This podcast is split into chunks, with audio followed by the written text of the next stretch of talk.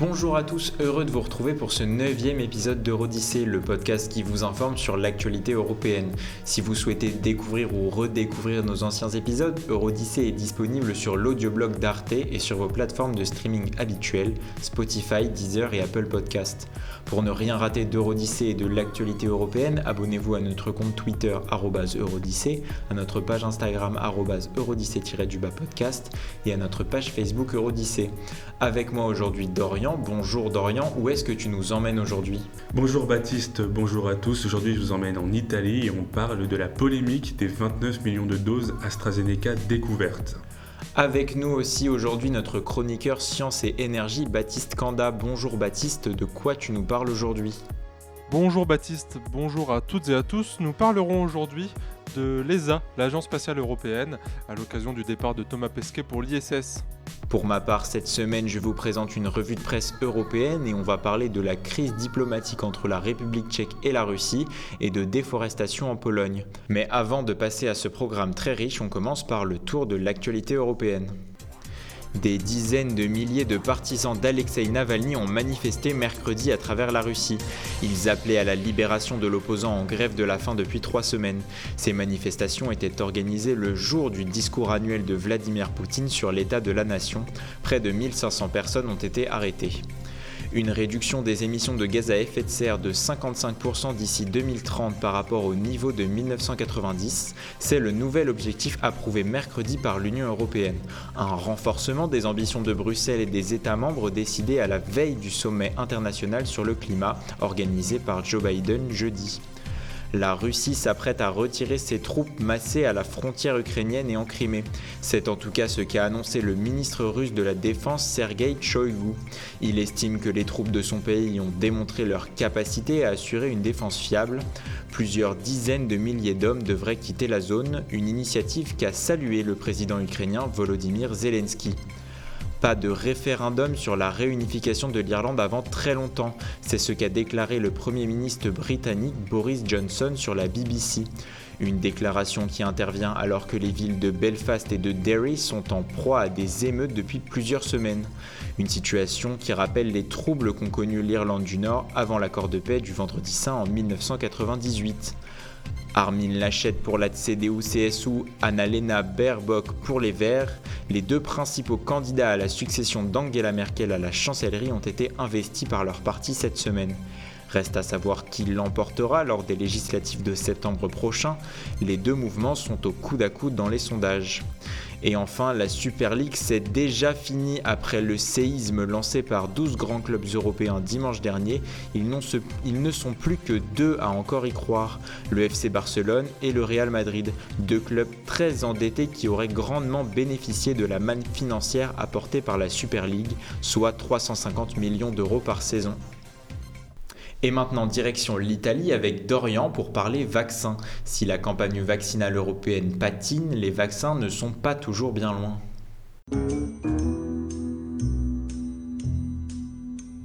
Allez-y, Vous me dites quand vous piquez Exemple en Italie où 29 millions de doses ont été découvertes le week-end dernier. Ah À la pointe. 29 millions de doses dont l'Europe ignorait l'existence. Est-ce que c'est nécessaire? Même pas sûr, hein? Ça dépasse tout ce que j'ai pu imaginer. Ah oui, j'ai fait la boulette. Oui, on parle de 29 millions de doses, soit près du double de ce que l'entreprise AstraZeneca a fourni jusqu'ici aux pays de l'Union européenne. Vous avez été formidable. Il est des découvertes dont on se passerait bien. Fin mars, 29 millions de doses AstraZeneca sont découvertes dans une usine italienne à une soixantaine de kilomètres de Rome. Un nouveau rebondissement dans le feuilleton opposant Bruxelles au laboratoire anglo-suédois accusé de ne pas respecter les termes du contrat. Le quotidien turinois Stampa révèle que les autorités transalpines ont mis la main sur presque 30 millions de doses à la suite d'une task force missionnée par Thierry Breton, commissaire européen chargé du marché intérieur. Toujours selon Stampa, 15 millions de ces doses étaient destinées à un pays désormais extra-communautaire, le Royaume-Uni. Problème, AstraZeneca est bien en deçà de ce que l'Union européenne espérait. 19 millions de doses livrées au premier trimestre sur les 120 millions promises. Pendant, que, pendant, pendant ce temps, le voisin britannique est livré en temps, en heure et massivement. Un autre chiffre qui démontre le fossé entre le continent et le Royaume-Uni, 21 millions de doses ont été exportées de l'Union européenne vers Londres, soit deux tiers des doses administrées outre-Manche, alors qu'aucune dose produite au Royaume-Uni n'a parcouru le chemin inverse en sachant que l'usine italienne dans laquelle ces doses ont été découvertes n'est pas le site de production. D'où viennent ces vaccins d'Orient Cette marchandise rare et convoitée par tous les États provient en partie des Pays-Bas. Subtilité, l'usine néerlandaise du groupe pharmaceutique Alix ne peut fournir les pays membres de l'UE, faute d'autorisation délivrée par l'Agence européenne des médicaments. En résumé, dans l'Union européenne, une usine produit 4,5 millions de doses par mois, doses qui manquent à l'UE, et exporte à des pays extracommunautaires, en l'occurrence le Royaume-Uni. Dès décembre, les transactions par la mer du Nord entre Amsterdam et Londres ont débuté. Ce flux se serait interrompu à partir du 1er février, au moment où le règlement de l'UE pour contrôler l'export des vaccins est entré en vigueur, nous informe le média transalpin. Pourquoi et comment ces doses ont atterri en Italie Le fill and finish, comme on dit, c'est-à-dire l'embouteillement des vaccins. L'usine d'Anagni est l'étape finale de la production de vaccins, ce qui suppose que ces vaccins produits aux Pays-Bas, conditionnés en Italie, auraient été stockés en attendant de reprendre la route pour Londres. Et quelle fut la défense d'AstraZeneca dans cette affaire? Attente de contrôle de qualité, argue le laboratoire, sans détailler la destination finale de ces doses. Le quotidien économique anglais The Financial Times enquête. 13 millions de doses sont destinées au programme international COVAX pour les pays pauvres et émergents. Quant aux 16 millions de doses restantes, elles sont destinées à être expédiées vers les pays de l'Union européenne, rassure AstraZeneca, en annonçant la Belgique comme destination. Seulement, la Belgique est une plateforme de redistribution des doses, y compris vers le Royaume-Uni. Et quelle a été la réaction de l'Union européenne? Cette affaire est un argument de plus dans la bataille entre la Commission et le laboratoire AstraZeneca. Pour être clair, Bruxelles accuse AstraZeneca et in extenso le Royaume-Uni de favoriser Londres. Pourtant, le laboratoire anglo-suédois était la pièce maîtresse de la stratégie vaccinale européenne avec ses centaines de millions de doses promises. Le président du Parti populaire européen, Manfred Weber, a commenté sur Twitter en exigeant des explications de la part d'AstraZeneca je cite, qui est en train de stocker des dizaines de millions de doses. C'est inacceptable, nous devrions refuser catégoriquement toute exportation de vaccins AstraZeneca produits en Europe car ils n'ont pas respecté leur contrat. Fin de citation. Une enquête a été diligentée et les doses découvertes ont été redistribuées aux pays membres. La Commission entend aussi durcir les conditions d'exportation de doses vers les pays qui produisent eux-mêmes des vaccins anti-Covid, une mesure ciblant le Royaume-Uni, mais également vers ceux dont les populations sont déjà largement vaccinées. Ce dispositif révisé fait réagir, y compris au sein de l'Union européenne. L'Irlande est contrariée, la Belgique, la Finlande, les Pays-Bas et la Suède sont opposés à de nouvelles règles. La France et l'Allemagne, quant à elles, ont fortement soutenu le durcissement. Peut-être que cette restriction des exportations inversera la donne. Pour rappel, entre le 1er décembre et le 25 mars, l'Union européenne a exporté 77 millions de doses de vaccins anti-Covid, en excluant le programme COVAX, pour 62 millions de doses administrées sur son territoire.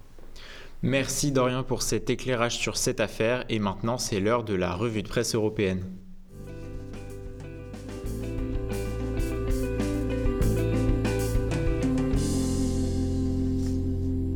suite, la revue de presse. Et on commence avec la crise diplomatique qui sévit entre la République tchèque et la Russie.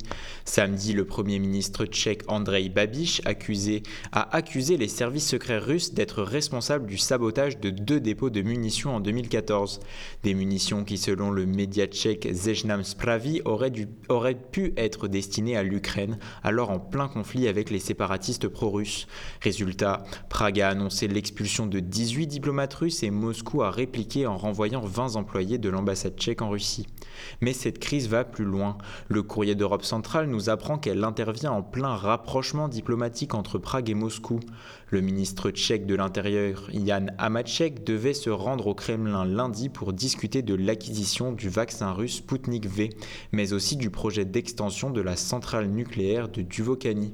En effet, toujours selon le courrier d'Europe centrale, le géant du nucléaire russe Rosatom aurait dû prendre part à un appel d'offres pour la construction de deux nouveaux réacteurs nucléaires en Tchéquie. Mais suite à ces révélations, la visite d'Amacek a été annulée et le gouvernement qui était favorable à ce que Rosatom prenne part au projet se voit contraint d'exclure la Russie de l'appel d'offres. Pour le journal russe Commerçant, l'histoire est un peu différente. Yuri Barkuzov y explique que les chances de Rosatom d'être autre chose qu'un sous-traitant étaient déjà minces au vu des relations entre l'UE et la Russie. Pour lui, ces accusations envers des saboteurs russes offrent un prétexte idéal à la République tchèque pour exclure Rosatom de l'appel d'offres, sans que cela ne rencontre de résistance dans l'opinion publique tchèque. Mais le journaliste tchèque Jaroslav Spourny prévient toutefois dans l'hebdomadaire Respect que si les partis et mouvements qui soutiennent toujours Rosatom remportent de nouveau les élections législatives prévues cet automne, on ne peut exclure totalement que les Russes reviennent dans la compétition d'une manière ou d'une autre. Direction maintenant la forêt primaire de Białowieża au nord-est de la Pologne. Abritant 250 espèces d'oiseaux, 59 espèces de mammifères et des centaines de mousses en tout genre, cet espace protégé à la frontière avec le Bélarus est classé au patrimoine mondial de l'UNESCO depuis 1979. Mais le quotidien québécois Le Devoir nous apprend que le gouvernement conservateur polonais s'apprête à relancer l'exploitation forestière dans la zone. Déjà en 2017, le gouvernement avait ordonné l'abattage de 190 000 mètres, cubes d'arbres. Le prétexte coupé pour enrayer la prolifération d'un scolite, un insecte qui s'engouffre sous l'écorce des épicéas pour s'y reproduire, causant la mort de ces conifères. Mais cet argument ne convainc pas l'environnementaliste Adam Bodnan, interrogé dans Le Devoir. Il explique que le xylophage a toujours fait partie de l'écosystème de cette forêt, bien que le changement climatique accélère sa prolifération. Menacée d'une sanction financière par la Cour de justice de l'Union européenne, la Pologne avait stoppé l'exploitation fin 2017. Mais le 9 mars dernier, Varsovie a décidé d'autoriser la reprise des coupes forestières. Prévu pour septembre, l'ennemi est toujours le même, le scolite. Ces coupes pourraient menacer de nombreuses espèces protégées évoluant au sein de cet écosystème. Reste à savoir si Bruxelles laissera passer cette nouvelle décision polonaise.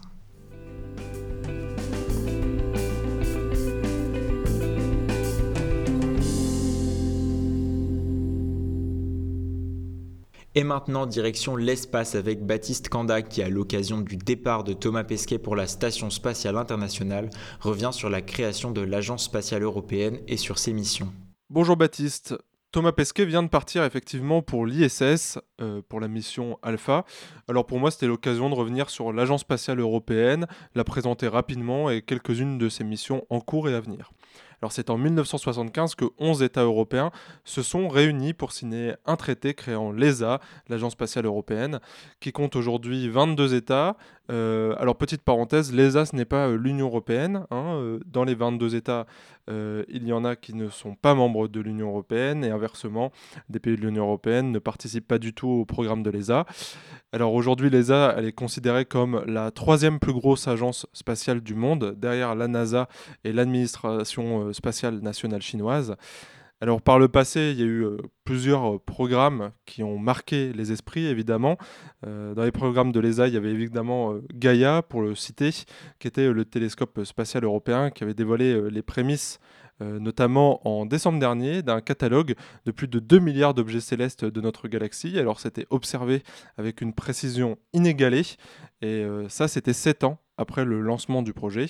Et puis, euh, pour citer aussi, il y avait le projet euh, de la constellation euh, Galileo, qui est un système de géolocalisation très précis, qui a montré toute sa puissance ces dernières années et qui concurrence aujourd'hui les plus gros GPS de l'agence américaine.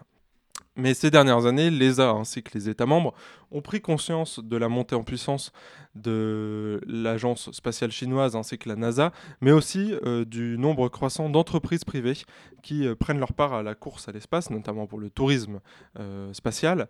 Et donc l'agence européenne compte bien prendre sa place dans ce qui semble être la nouvelle course à l'espace et montrer ce qu'elle sait faire durant la décennie 2020. Alors il y a un an et demi, euh, les représentants des États membres se sont réunis à Séville pour fixer euh, le budget de l'ESA. Et euh, ce budget a été fixé à 12,4 milliards d'euros répartis sur trois ans. Donc c'est une hausse de 21% sur le précédent budget qui avait été fixé en 2016.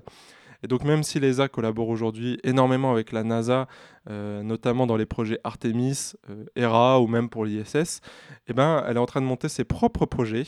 Alors on a évidemment le programme Copernicus, qui vise à collecter des informations sur l'environnement et l'évolution du réchauffement climatique. Euh, c'est un programme qui euh, aura probablement droit à sa propre chronique euh, dans les prochaines semaines, mais c'est un programme qui est en partenariat avec la Commission européenne, qui a pris forme en 2014, mais qui devrait vraiment prendre de l'ampleur dans la décennie à venir, notamment avec le lancement de plusieurs satellites. À côté de ça, on a le projet euh, LISA euh, qui verra le jour en 2032, donc, euh, qui a pour objectif de détecter des ondes gravitationnelles de basse fréquence depuis l'espace. Donc il s'agira du premier observatoire spatial d'ondes gravitationnelles, les observatoires actuels étant étant terrestres. Euh, je peux citer notamment LIGO ou Virgo. On a aussi euh, des projets autour de l'observation d'exoplanètes. On a le projet euh, Plateau 2026, qui est un observatoire spatial qui devrait exploser les performances des observatoires actuels Corot ou Kepler, qui ont été lancés, eux, dans les années 2000. Et puis aussi, on a les projets autour de la sécurité spatiale pour prévoir les tempêtes solaires, mais aussi euh, détecter les débris orbitaux. Et ça, c'est quelque chose qui a été euh, notamment euh, insufflé par la nomination du nouveau directeur général de l'ESA il y a quelques semaines. le nouveau directeur qui est Joseph H. Bacher. Alors désolé pour la prononciation, mais c'est un Autrichien qui a justement présenté il y a quelques semaines ses projets pour les quatre prochaines années. Il faut savoir que H. Bacher, il arrive à un moment où euh, L'ESA essuie euh, quelques petits problèmes, notamment sur le lancement de ExoMars, qui est le premier rover qui sera envoyé euh, par Mars par l'agence européenne, qui a été reporté de deux ans. Il devait justement être lancé en 2020, il sera lancé en 2022. Et puis, et puis il y a aussi le retard dans le développement des nouveaux lanceurs Ariane 6 et Vega C.